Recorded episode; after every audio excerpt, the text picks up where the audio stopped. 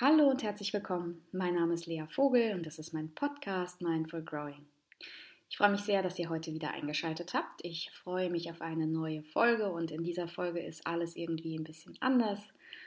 Und damit meine ich ungefähr zwei Dinge sind anders. Die eine Sache ist, ich habe einen Gast. Das ist gar nicht ganz anders, nur halb anders. Ich habe das selten. Dementsprechend ist es ein bisschen anders. Und das zweite, und das ist tatsächlich neu und anders, ist, dass die Podcast-Folge auf Englisch stattfindet. Ähm, das hatte ich so noch nie. Das hat auch äh, wahrscheinlich einfach viele Gründe. Warum sollte ich das machen, wenn ich alleine bin? Deutsch ist meine Muttersprache. Da fühle ich mich gut. Da habe ich das Gefühl, dass ich diese vielschichtigen Nuancen am besten ausdrücken kann. Und das ist mir einfach wichtig, weil ich das Gefühl habe, alles andere ist ein bisschen platt und wird ihm nicht gerecht. Und jetzt ist es heute so, dass ich keine richtige Wahl habe, denn Luke, mein Gast, der ist Engländer, äh, mein Engländer, der in Schweden lebt und der spricht kein Deutsch. Das heißt, wir müssen da durch, ihr müsst da durch, ich muss da durch und ich bitte euch zu verzeihen, wenn das nicht ganz so reinläuft wie vielleicht üblich. Und ähm, ich hoffe trotzdem, dass ihr einen großen Nutzen davon habt, denn was ich mir davon verspreche ist, ähm, dass Luke, Luke habe ich im Übrigen kennengelernt in meiner Therapieausbildung, das heißt, auch er vertritt den Ansatz der IFS, der Internal Family Systems Therapy, ähm, und ja, glaubt, dass wir sozusagen Teil für Teil heilen, dass wir also in die Teilearbeit gehen müssen, wenn wir langfristige und nachhaltige Veränderungen bewirken wollen. Und Luke hat da eine ganz spannende Verbindung für sich geschaffen. Er war früher und ist wahrscheinlich immer noch Yoga-Lehrer und ist sozusagen aus einer anderen Ecke dazu gekommen. Also nicht so ganz kognitiv theoretisch wie ich, sondern er kommt aus dem Körper und seitdem ist er interessiert an, dem, an der Integration aus IFS, Teilearbeit und Körperarbeit. Und da wollte ich einfach schon immer mal mit ihm drüber sprechen und das machen wir genau heute. Und die Idee ist, dass wir sozusagen einfach auch mal aus seiner Sicht hören, was ist eigentlich IFS? Ähm, wozu bringt mir das was? Wo hilft das vielleicht, wo andere Ideen nicht so richtig greifen? Denn wie gesagt, ich glaube nicht, dass wir den Heiligen Gral haben, ähm, aber ich habe großen Respekt davor, dass wir Menschen sehr, sehr häufig theoretisch wissen, aber praktisch anders fühlen. Und deshalb verfolge ich das ja so, wie ich das verfolge. Und ich glaube, die Integration von Körper und Seele ist sehr, sehr wichtig und sehr, sehr heilsam. Und dementsprechend ist das Thema, über das ich spreche, eins, das mich auch sehr bewegt. Das wisst ihr inzwischen, nämlich das Thema Körperakzeptanz, ähm, zu Hause im Körper sein und ja, vielleicht langfristig wirklich diesen Ort als Zuhause anzuerkennen. Und nicht nur als etwas, was funktionieren muss oder auszusehen hat oder leisten muss. Und das ist das, worüber ich heute mit ihm sprechen möchte und seht es mir nach, wenn, wie gesagt, das nicht alles ganz so rein ist sprachlich, aber wir tun das, was wir tun können. Somit herzlich willkommen, Luke. Now it's recording. okay. so, as I mentioned before, now we are changing languages and I'm speaking in English and that's why Luke is here already. And I just talked a bit about Luke, but I really would like him to just talk a bit about himself as well. So, welcome, Luke. It's nice to have you here. Yeah, nice to see you. Where are you right now in this moment? I am in sunny Sweden. You are in sunny Sweden. Okay. that is where you live right now, right? Yeah, that's where I live right now. Um, spent my childhood years in the UK, um, but then left the UK when I was 17 and I've been kind of living around the world since then. Oh, yeah, right. I remember. And when did you come to Sweden then? I've been in Sweden five years now, which has gone really fast. Um, yeah. Yeah. And I already told the listener that we met in the IFS training and that this is most likely the reason why we talk now. And um, I want you to talk a little bit about your idea, your understanding of IFS or the parts work, as I mm-hmm. sometimes um, mm-hmm. name it. But for now, it would be very interesting to just get to know you a little bit more. So, can you just tell us who are you? I mean, it's a big question. Who are you, and um, how was Luke as a little child? yeah, it's it's funny when you kind of said you were going to ask something about my childhood. Lots of my parts, I guess, freaked out. Um, I love sport. I remember that very clearly. Um, I really, really enjoyed running fast. That's very, very, very, very present. Um, I think I was quite shy. I think I was very shy until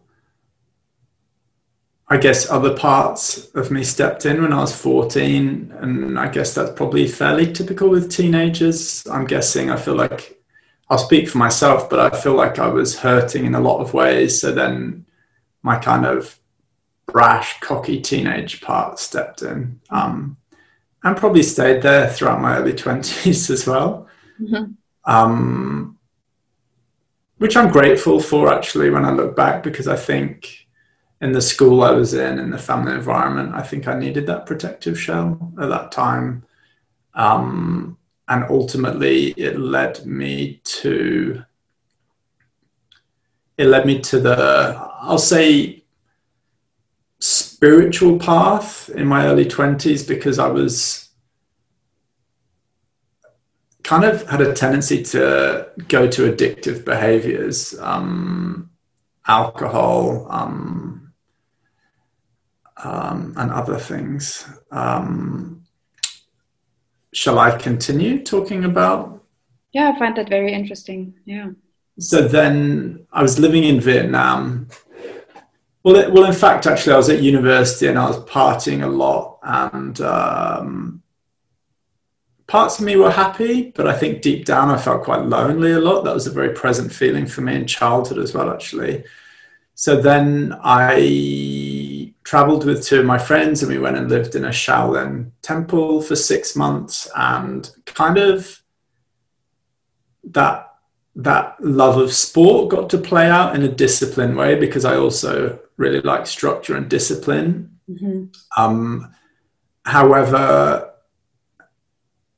it didn't really stick once I left. I was in back in old habits, and then I moved to Vietnam. And after about a year, I was deeply, deeply unhappy. And someone luckily um, recommended going to a vipassana retreat, a ten day kind of silent meditation retreat, and I realized I was kind of crazy. Not, not, not well, I probably shouldn't throw that word around. I don't mean that disrespectfully, but I kind of just realized that my I was never present. I was never, never present. Every two minutes, my mind was somewhere else, and that was a big, big moment for me. Um, that that changed my life. Uh, so I did a few of those kind of back to back, and yet it helped me concentrate a lot. But I was still kind of going through these old habits. Um, I have parts who struggle to talk about myself, so I'm worried I'm going on for too long. No, no, it's it's very interesting, and I'm just listening because I realized that I didn't know the the long time, like six months. You talked about six months. That's like a long time, and I mean, I knew, and I find it very interesting that your way went through or yeah, I mean, through meditation, like a lot of meditation. And I think this is,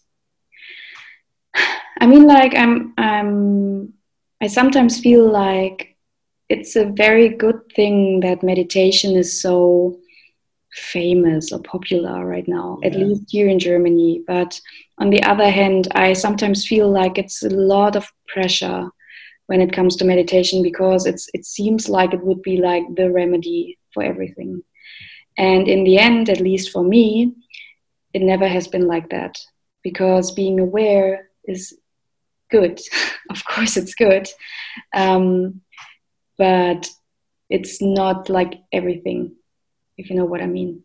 I really do. Yeah, I really do. I I was actually using a lot of meditation to dissociate, um, to because the outer world was so challenging, I would shut myself off and meditate, and then I'd be guilty if I didn't sit for an hour in an evening or an hour in the morning after Vipassana. And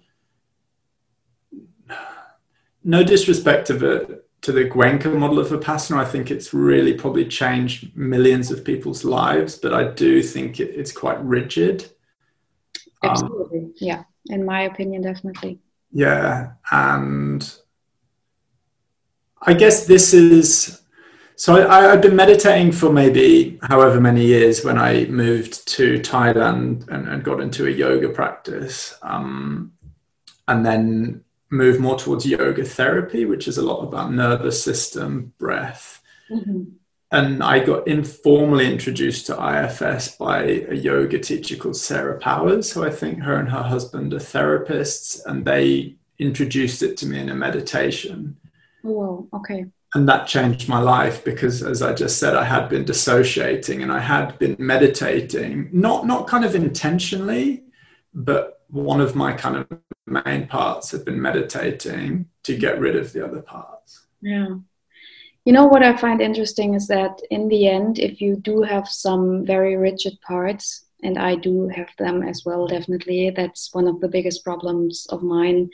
I mean like problems you know but if you do have them then meditation can can become like another to do as well mm-hmm. like if you have given me something like very good things like meditation or whatever i could have used it like against myself because i i would have used it in like a way too rigid way mm-hmm. and this is why i find the ifs approach so interesting and this is why I want to talk to you about that because what I I I remember that meditation was also a thing, and I remember what I actually really like. I'm always interested in, but I'm not really doing it like the whole yoga thing. I believe that integrating the body is a very important thing to do. Mm-hmm. But in the end, again, there has been this missing piece and I definitely want don't want to name IFS like the missing piece again because then we would also make like a remedy out of it, and that's definitely not it. But for me, it just helped me to maybe become more um, patient. Mm-hmm. I guess that's a word. Mm-hmm.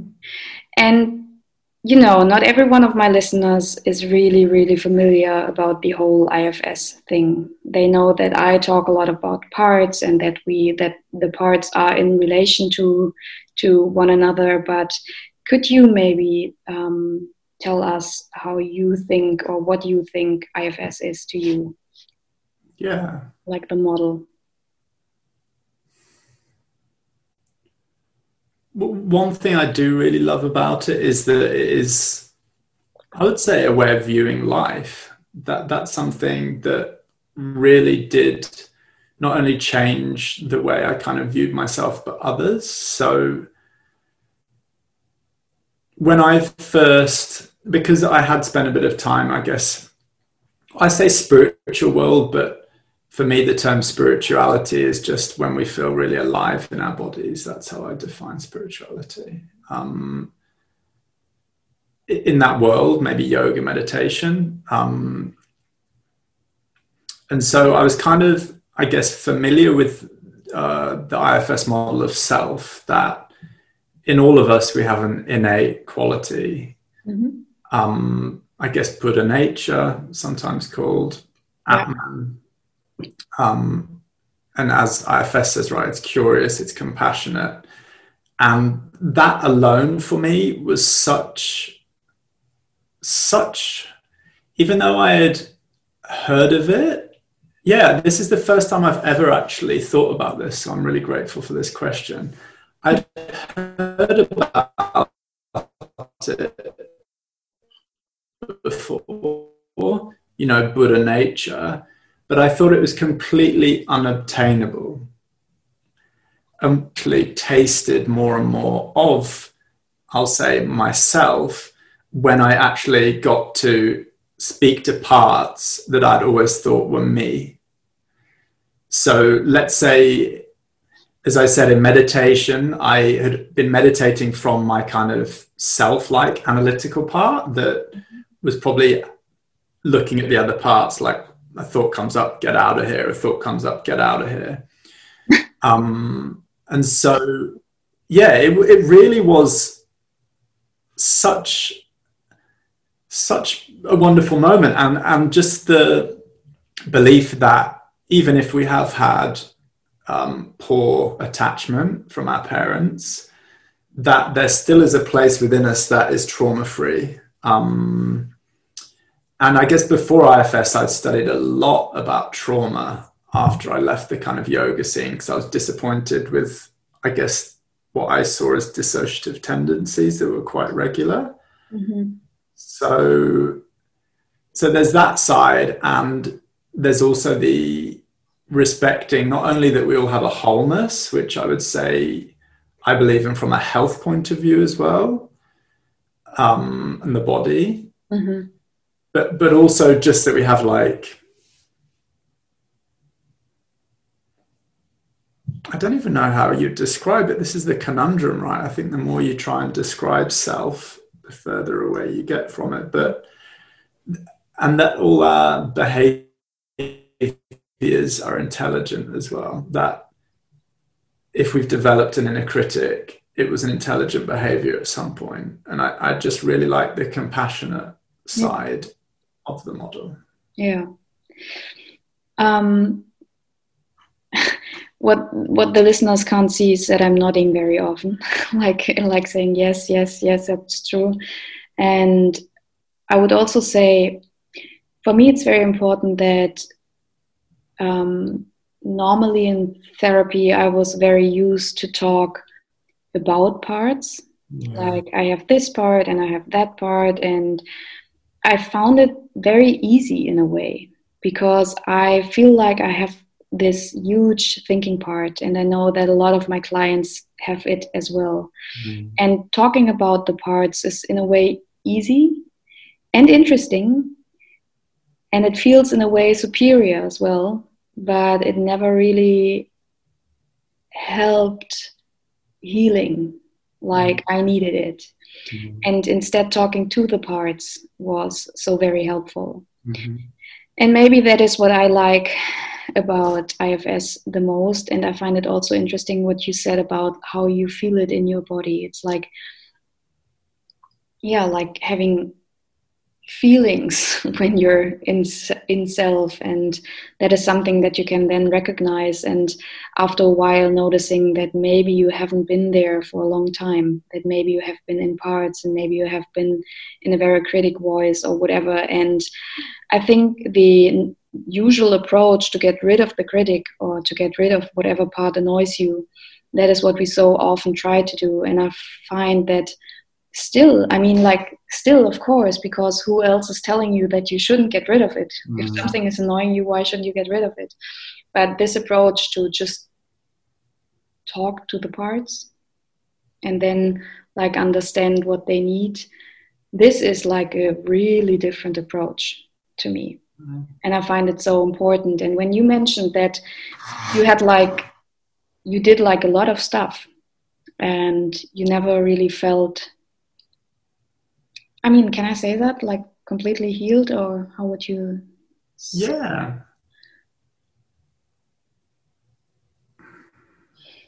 Well, I guess I never felt myself. yeah. I, I, I, it was, I don't know. I guess I never felt relaxed, and I always had a very, very, a lot of tension in my physical body. Um, mm-hmm. um, but yeah, just I mean, just kind of relating to what you said as well. I really like the questions in IFS that are kind of checkers of if there's self energy, right? So if we're asking how do you feel towards that part, which uh, other therapies that I've seen don't ask those kind of questions. So you know, if I'm saying yes, there's this part of me that criticizes me. Um, like you said, you can be aware of parts, but who is aware of them? Is it your kind of analytical one that's running your life, which it is for a lot of us? Exactly. Whereas if we have that little drop in, well, how do you feel towards it? I don't like it. Okay. Can that part give space? And then, you know, then we can get to to have a bit of to have i don't know to maybe allow the the therapy to be a place where people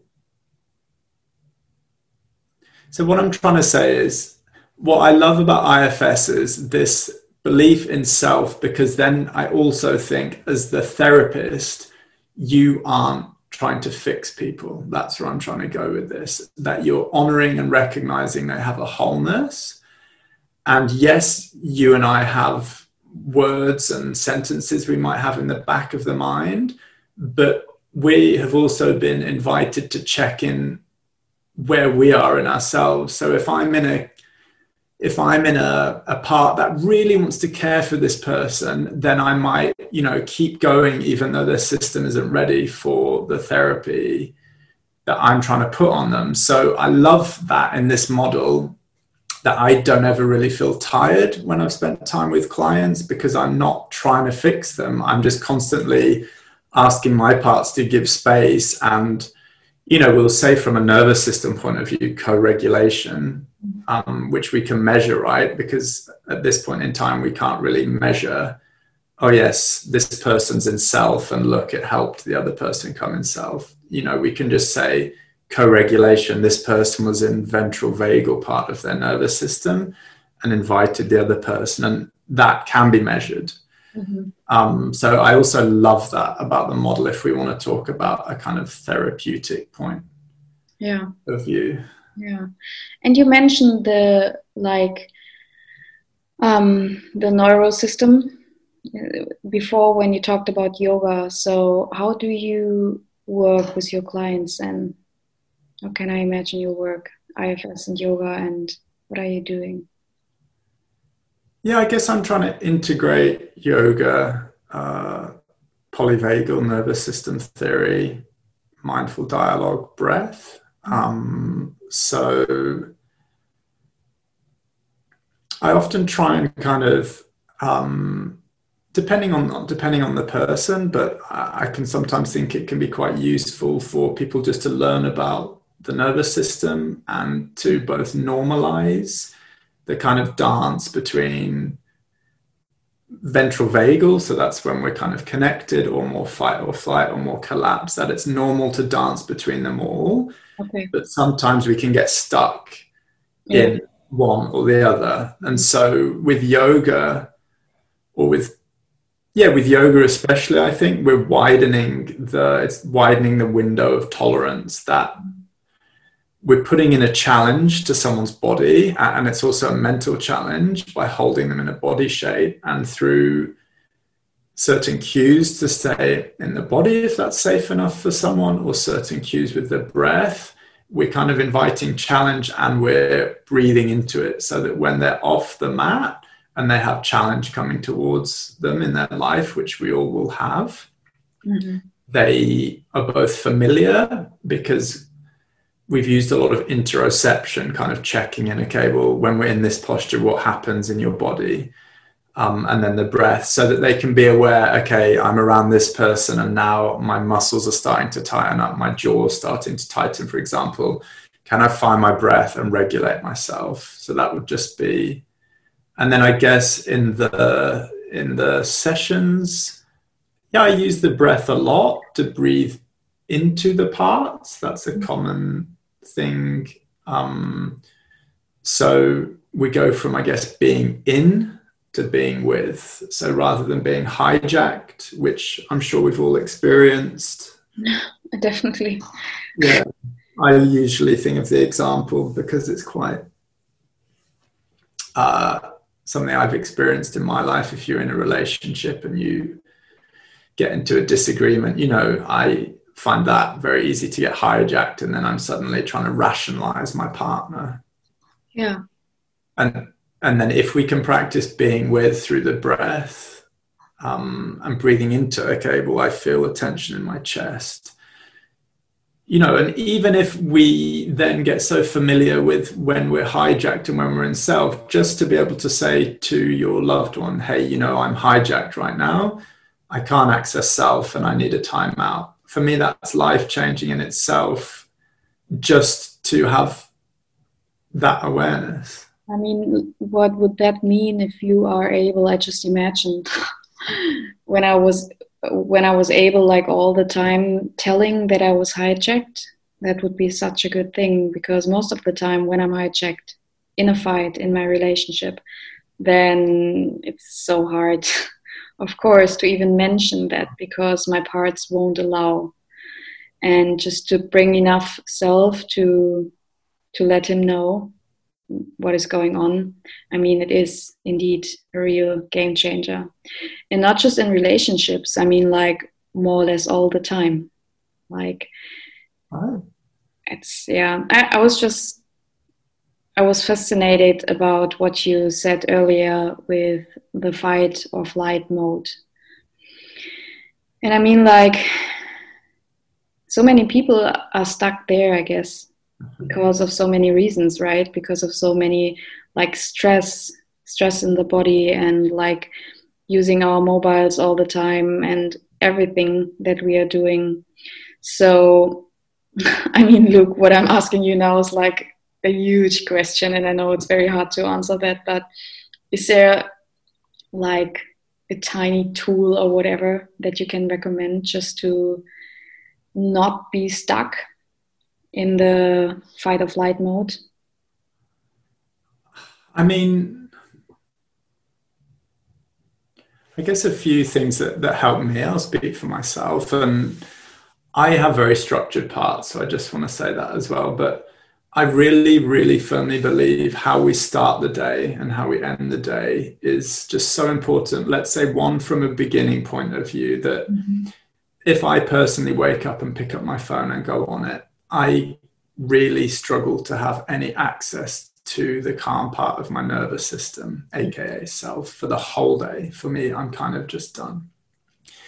If I don't digitally detox for an hour before bed, I don't sleep well. And there's many studies on this as well, again. And, you know, everyone knows how bad they feel if they don't sleep well. I think the amygdala is something like 70% more active, the kind of fire alarm of the brain. So, that is something I really instill in my life that I, I guess, wake up pretty early and have set my life up around that I have time in the morning to have a practice and always in the evening. For me, I don't kind of miss an evening practice. When I say practice, I kind of breathe and do some exercises where I lie on some tennis balls at the moment um, to release some kind of connective tissue. So there's that. Um, yeah. Uh, really, just yeah. I mean, I couldn't really recommend everyone enough to read really Dick's book on the introduction to IFS. Um, and you know, there's there's Deb Dana's book about polyvagal, something that's helped me a lot. She has a ladder showing that at the top of the ladder, when we're in our calm part of the nervous system, further down, fight or flight, and the last one's collapse. Oh, mm-hmm. And you know, she just asks throughout the day, Where am I on the ladder? Where am I on the ladder? And you know, just that question alone can be really, really insightful. Okay, I'm collapsed. Okay, so what can I do now? Can I bring some soft movement back? Can I find the breath? Um, so you know the the breath is an instant pathway to the nervous system. So I would say um, learning a little bit about the breath. I'm also happy maybe at the end to just do like a two minute breath thing if you wanted. Yeah, yeah, sure. Um, and yeah, just fill your life with things that give you, I guess, that feeling of spaciousness inside. Whether it's you wake up in the morning and you dance, you wake up in the morning and you sing, you wake up in the morning and you go for a walk. And it's not to kind of, I guess, the, the challenge is to do those to give enough space to meet life rather than doing them to avoid the challenges of life. And I don't that like I have it figured out. I don't, but that's that's my dance. Can I give myself enough space so I don't go into avoiding life? Yeah. That is a very important thing to say. Thank you for that.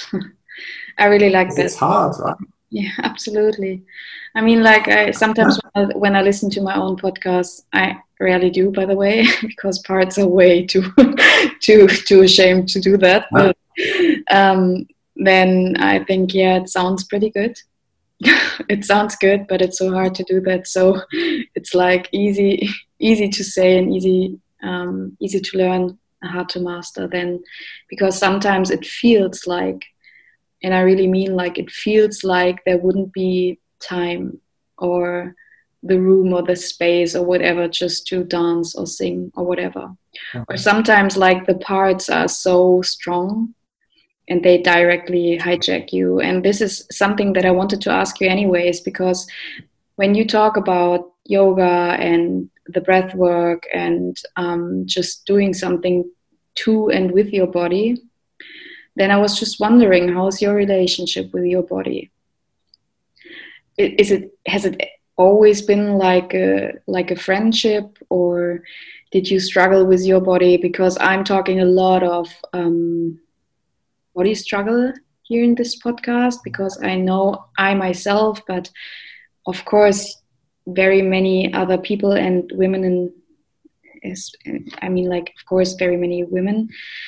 And sometimes it's so hard to do stuff like yoga or something good for your body when you're not like in a friendship with your own body when you're just yeah. trying to make your body work or whatever. So how was that for you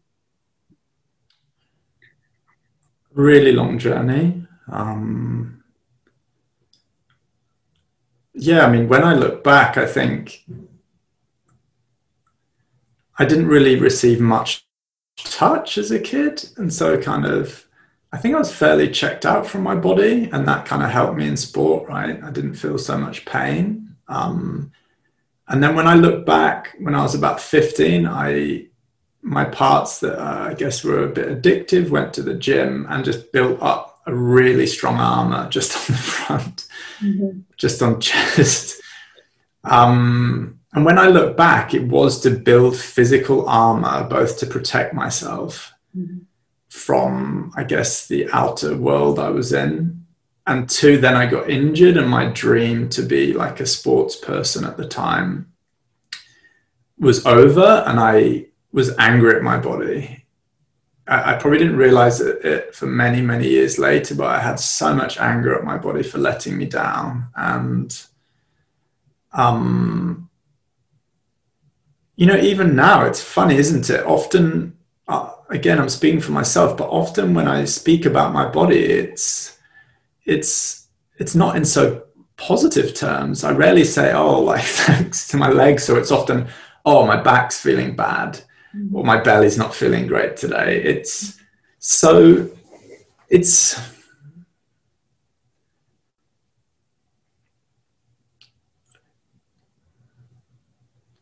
Yeah, it's been a really long, long journey. I spent a lot of time with someone last year called Bonnie Bainbridge Cohen.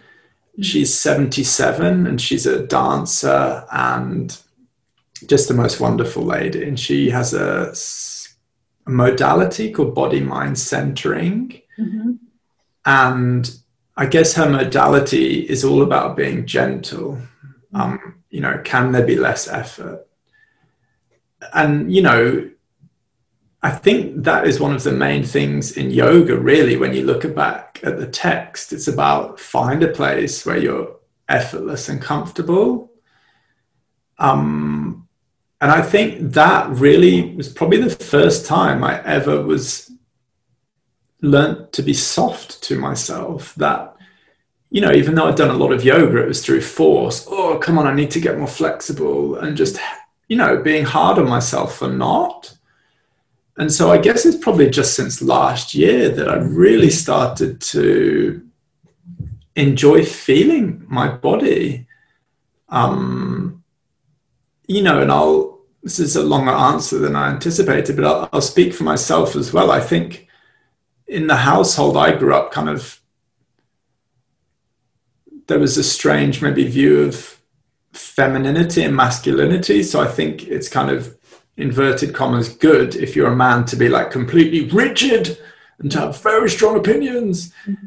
Um, and so I think my body held that as well. So just having the kind of space, space, because before my parts wouldn't have allowed me to move in a fluid way because I would have judged myself for being feminine. Mm-hmm. Yeah.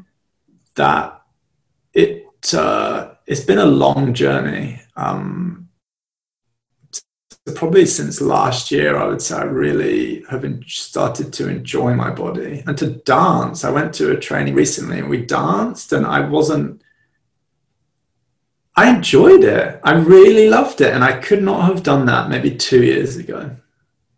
Sounds good. It yeah. was. I mean, it is definitely a journey, right? and sometimes i wonder what the body wants to tell us because when you mentioned injury like earlier yeah and i mean like very often it's like the body trying to talk to us and needing something from us and i mean i'm do you remember when i told you when the was this, the second level 2 training when i injured my foot then this i did exactly this 2 weeks ago just with the other foot. And I mean, like, it's so crazy because all the time I was wondering, why is it happening to me? Why? Just why? Why is my body so weak? All this stuff. I was thinking all that stuff, even though I should know better. like, I thought I was like in this cycle of, I judged myself and then I judged myself because I should know better. and again, judging me for that again. And it was like this whole cycle. And I find it still very tough because because I can't really move and I find it hard to not move. Mm. And still when I'm yeah, I mean, when I'm a bit softer in my heart and when I'm more in self, then of course I'm wondering and I'm really trying to understand what my body needed or i mean what i maybe wasn't giving it or if i just need more rest or whatever and i mean this is of course an approach that needs patience again mm. because very often i feel like maybe there is some kind of wisdom in my body that i don't have. And because it, i wasn't really listening it, it, it just yeah needed to force me now to just do a bit slower. And yeah of course it's a journey then. And maybe liking it befriending it and then again being disappointed not understanding and befriending again and so on and so on. Yeah I'm, i can really relate to what you just said. But it's so difficult isn't it? Because i think we're taught that there's a body and a mind and they're separate. You know in education we're kind of rewarded for sitting still and basically checking out from your body right? Exactly. Mm-hmm. um, and you know most of us let's say a, a, tie is a classical example of shutting your head off from your body. Yeah right. Wow. um, you know i think most of the language we use is kind of just using your body to get you to somewhere um, so it's it's a real kind of shift to is it a shift? It is and it isn't, right? Because we all know as well, we have so many words in our languages, I, guess in German too, where oh, I got tingles in in my belly or something. Oh, I've got cold feet. Yeah. Oh, I'm my blood is boiling. Yeah. We we use all these words because the body is so wise, and you know, I think eighty percent of the fibers of the ventral vagal go from body up to brain. So we're receiving much more signals. So I guess looping it back to IFS, I love with IFS as well. Okay, what you know, what's present now? Okay, I'm feeling a tingling in my belly, or I'm feeling whatever tightness in my thigh. Okay, can you breathe into that? Mm-hmm. If it could talk, what would it say? And so mm-hmm. it is connecting people a little bit more, I think, to that that wisdom of the body that we all both know about, and I think we've probably all learned to shut off. Um, absolutely, absolutely, yeah. Yeah. Yeah, I mean, it, it the body just needed to look like in a certain way, and if it didn't, then you just needed to make it look like that, mm. and that is like a lot of pressure and a lot of just making it function, making it work. And of course, then it's just not so interesting how the body was feeling. And to go back to there, and I, I really like the question if it could speak, what would it say? I find that a very good one. And just to very, very slowly reconnect with that and maybe to become one again because I know it's obvious we are a body, we have a body, whatever, we need it anyways. But obviously, it's not so easy to remember in our daily lives. No. That's, I mean, that's indeed like we could talk about that for like forever um, because mm. it's something crazy in the in the world when we all feel like that. But I mean, of course, we don't know how to do that, but we have some ideas at least. And yeah yeah huge huge huge topic yeah has ifs helped you connect to your, to your body more i mean definitely um, than the usual uh, like in question marks is that the word yeah um, like the usual therapy um, because i just listened more to it mm. and I, I, I mean, I, I do really listen to it, I would say, but I still have a hard time to value it in the same, like the same as my thinking parts. Yeah, sure. So, but I think, yeah, step by step, day by day, like sometimes more and sometimes less. I really feel like it's a journey. And I mean, like it's something that we say a lot, it's a journey but, but I really mean it. I feel like it's definitely a journey and it's so important. And I'm not quite sure if I'm saying that to you or to the listeners or to myself, most likely to all of us. But it's so important to just stay on track, right? To be patient and to not give up because I sometimes people are so just disappointed because they tried like everything. They are so good at understanding. They have read so many books. They did so much therapy. They had a lot of coaching. They did yoga meditation whatever. And still there is this feeling of loneliness or whatever. And i mean i know all that as well in mm-hmm. there mm-hmm. and that's why i think it's I, i'm just not getting tired of repeating myself here to say just stay patient and do the work it's it's just so important to do that yeah i really really resonate with that you know because i think it's again, I'll speak for myself. When I read a lot of meditation books, the word should would come in to my mind. I usually think the word should is a parts detector. If the word should comes up, it's a part being sneaky. You know, I should be like this because I've been doing this for so long. And so, yeah, I trod on this journey when I was in my early 20s. I'm 37 now, so it's like 15 odd years or so. And for sure, every day how I wake up and how I go to sleep, and during the day, finding moments to resource practices where I notice I'm either collapsed or more towards fight and flight, are fundamental for me to stay what I would refer to as healthy and happy. Mm-hmm. And now I live in a city, and so for me, it makes it hard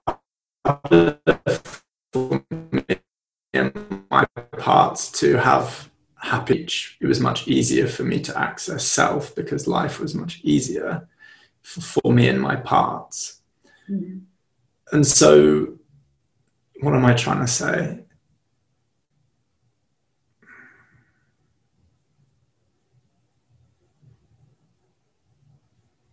Yeah, that I guess, yeah, for me, breath, nervous system, IFS yoga. Um, I'd be happy to, I don't know, if people were interested, recommend some books or stuff. Um, Recommendations are very welcome, and your breathing. Yeah, or they can join my inner resilience stuff launching next year. By the way, could you maybe say how people can reach you and how they can listen to your podcast and so on and so on? Um, sure. I, well, I'm about to launch something called Inner Resilience, which combines IFS, yoga, breathwork, um, nervous system kind of wisdom. Nice. Uh, my podcast is called Movers, Shakers, and Social Changes. Mm-hmm. Um, long title on Spotify or Apple Music. Uh, it's kind of talking to people who I feel are really trying to impact the world positively. Yeah. Um, yeah, I, I, feel really grateful to talk to you. Um, and that, yeah. Yeah, my my parts also. There's a very strong part present now that really would love to kind of um, help. You know, if anyone's listening, because I feel I have been really lucky. You know, to be able to tread and study with teachers and people who I've been on. Um,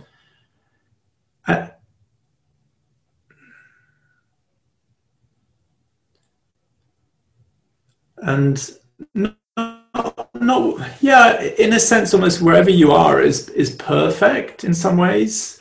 And I don't mean to just throw that out there, but I just mean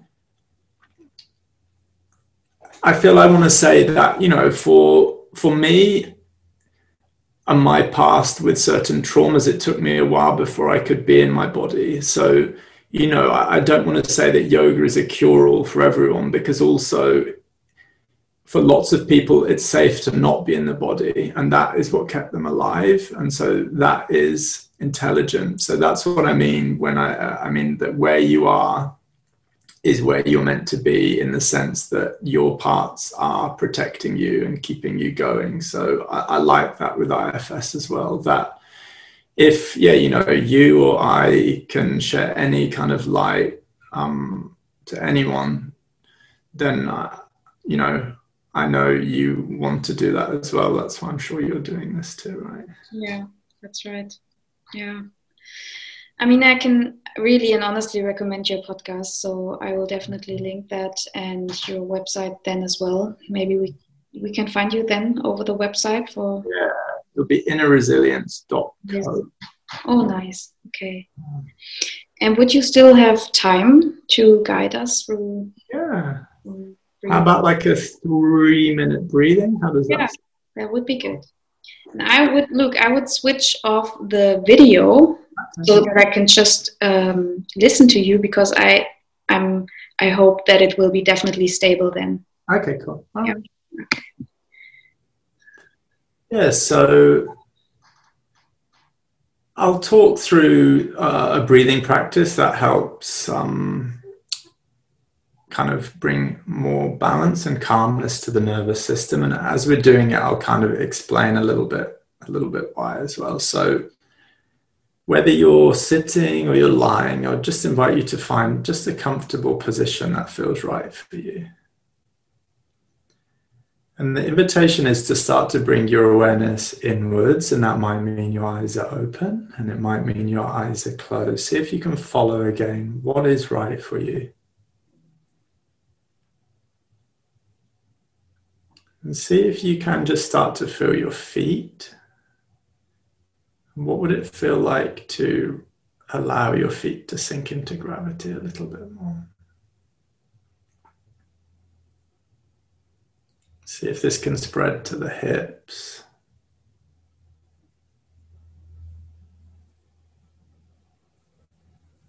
And into the belly. What would it feel like to have a wide and open and soft belly?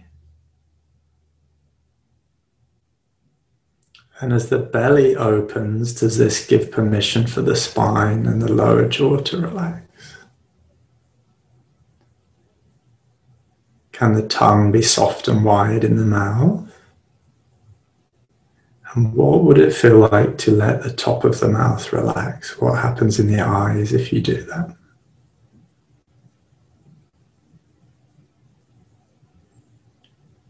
And so now, just feeling after you've let go of those places in your body, if there's been any kind of internal difference, whether you feel more calm or more active, just noticing. And then let's bring our attention to just feel the breath. Let's start by feeling the breath in the nose. Is the air coming in and out of one nostril more than the other?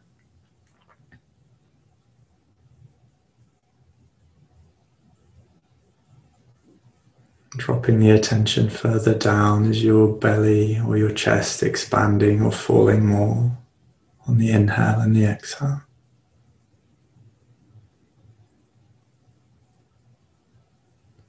And now let's start to add a really gentle guidance to the breath. So, with as little effort as possible, let's inhale through the nose slowly and smoothly for around five seconds.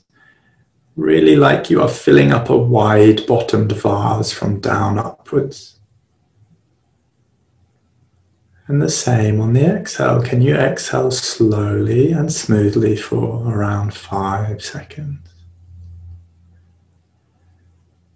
And in every moment, can there be less effort? So as the next inhale comes in, the belly expands first, and no need to push it out. Let the breath fill you up. And then on the exhale, again relaxing shoulders, jaw, and tongue. And now on the inhale, there's a muscle in the bottom of the rib cage called the diaphragm. It moves down as we inhale and it massages and tones a nerve that helps us build resilience. And as we exhale for around five, see if you can feel the diaphragm relax and it is attached to, again, this nerve that can tell the brain we're safe, we're not rushing. Your next inhale, see if you can start to feel the three dimensional quality of the breath. The diaphragm moves down, there's expansion downwards, forwards, sideways, backwards.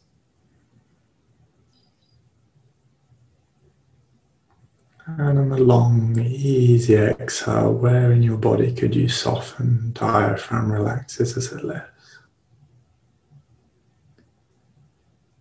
Let's just take a few more moments just to feel a few more breaths in for five, as little effort as possible. And out for five, letting go. And I spoke about it earlier, but the art of interoception. So now I would just invite you just to feel any effects from that breathing. And if you notice you feel like you have more calmness or you feel more activated, see if you can just be curious about that. Notice where you feel that calmness or where you feel that activation, or if your thoughts are calmer or busier. What is present? And can you hold that awareness and again reconnect to your breath?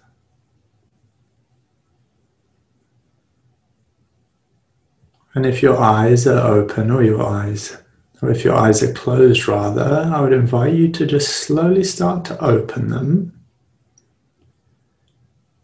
And let's finish this practice by having our attention outwards, so the eyes are open, and the attention inwards, so we can still feel our breath.